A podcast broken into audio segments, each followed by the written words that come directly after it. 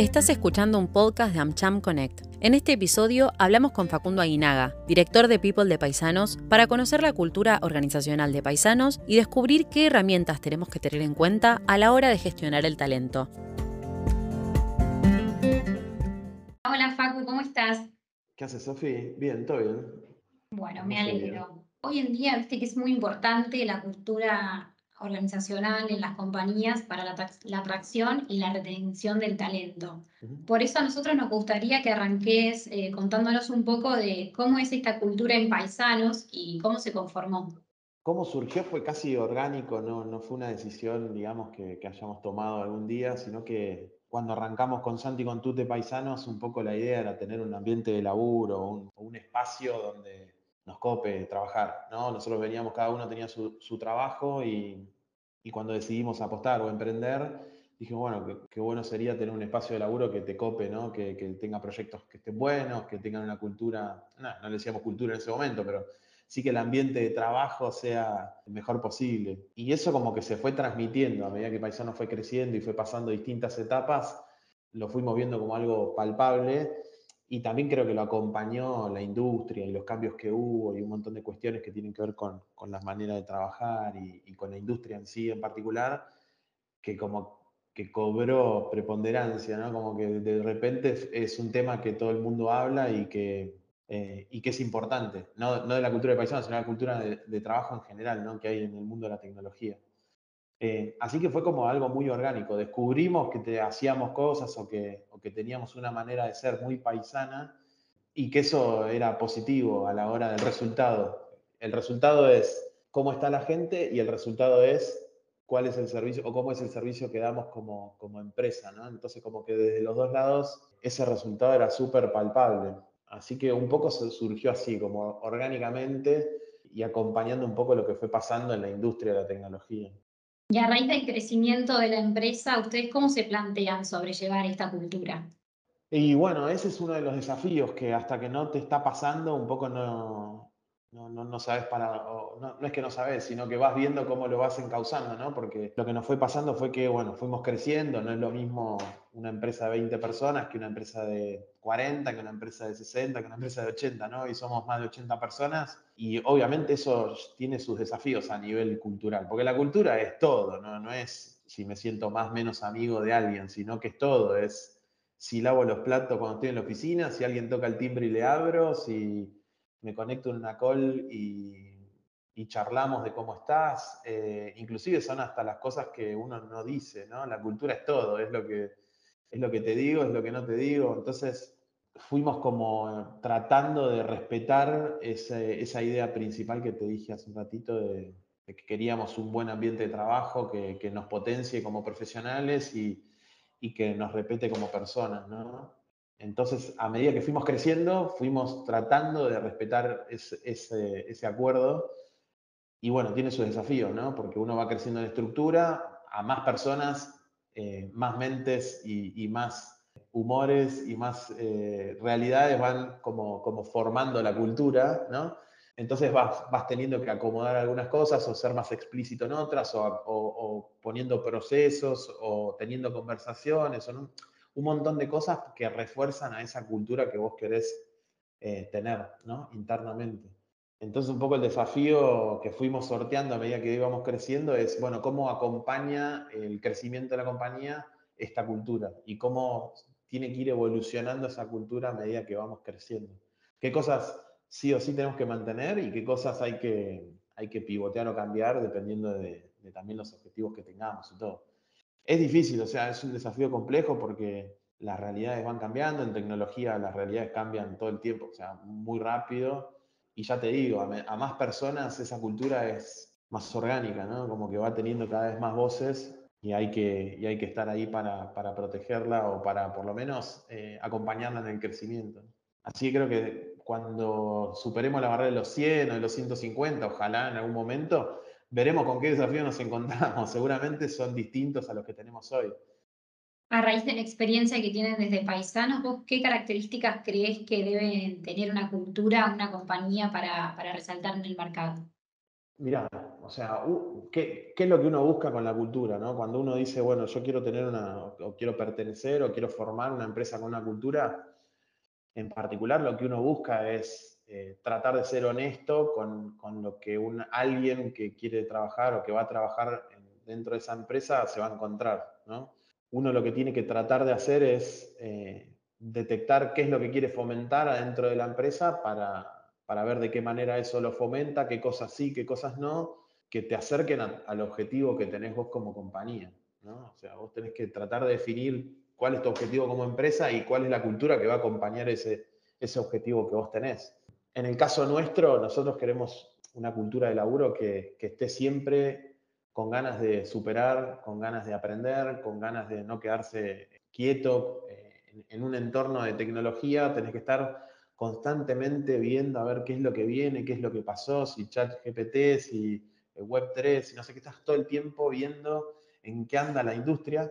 Em, entonces nosotros fomentamos eso en el equipo, buscamos personas que, que, tengan la humildad de reconocer que no se las saben todas, que tengan humildad de decir, che, eh, yo esto lo sé y te lo, te lo, puedo enseñar, te lo explico, te lo cuento, como el crecimiento de todos, ¿no? Eh, y eso es lo que nosotros detectamos que es lo que queríamos incentivar dentro del equipo de paisanos. En todo lo que hacemos tratamos de ser honestos con eso. Obviamente hay cosas que nos salen bien, hay cosas que nos salen más o menos, pero tratamos de mantener esa honestidad en lo que hacemos, porque para nosotros, en esta búsqueda de lo que queremos como compañía, creemos que las personas son eh, donde comienza el círculo, ¿no? Si, si, nosotros tenemos buenos equipos, incentivados, con las herramientas que necesitan y con las ganas de, de, aprender y dar lo mejor, el servicio y el producto que terminemos dando a los clientes va a ser el mejor y esos clientes van a estar contentos y nos van a contratar de vuelta o nos van a recomendar, ¿no? Todo lo que hacemos, más allá de que como filosofía nosotros lo creemos, está apuntado hacia donde nosotros queremos ir como compañía. Entonces, si tengo que pensar en eso, es, bueno, ¿qué es lo que vos como compañía querés eh, incentivar que te ayude a llegar al objetivo que vos eh, querés? Y para mí la clave es esta honestidad que te digo, porque si yo te digo, mi cultura es así, así, así, y vos entrás, pasás la puerta y se percibe todo lo contrario, y te va a durar muy poco eso, porque la gente compró algo que no es la realidad y y seguramente no dure mucho tiempo. Entonces, para mí la clave es detectar qué es lo que vos querés y tratar de ser muy coherente y muy transparente y honesto y con mucha comunicación.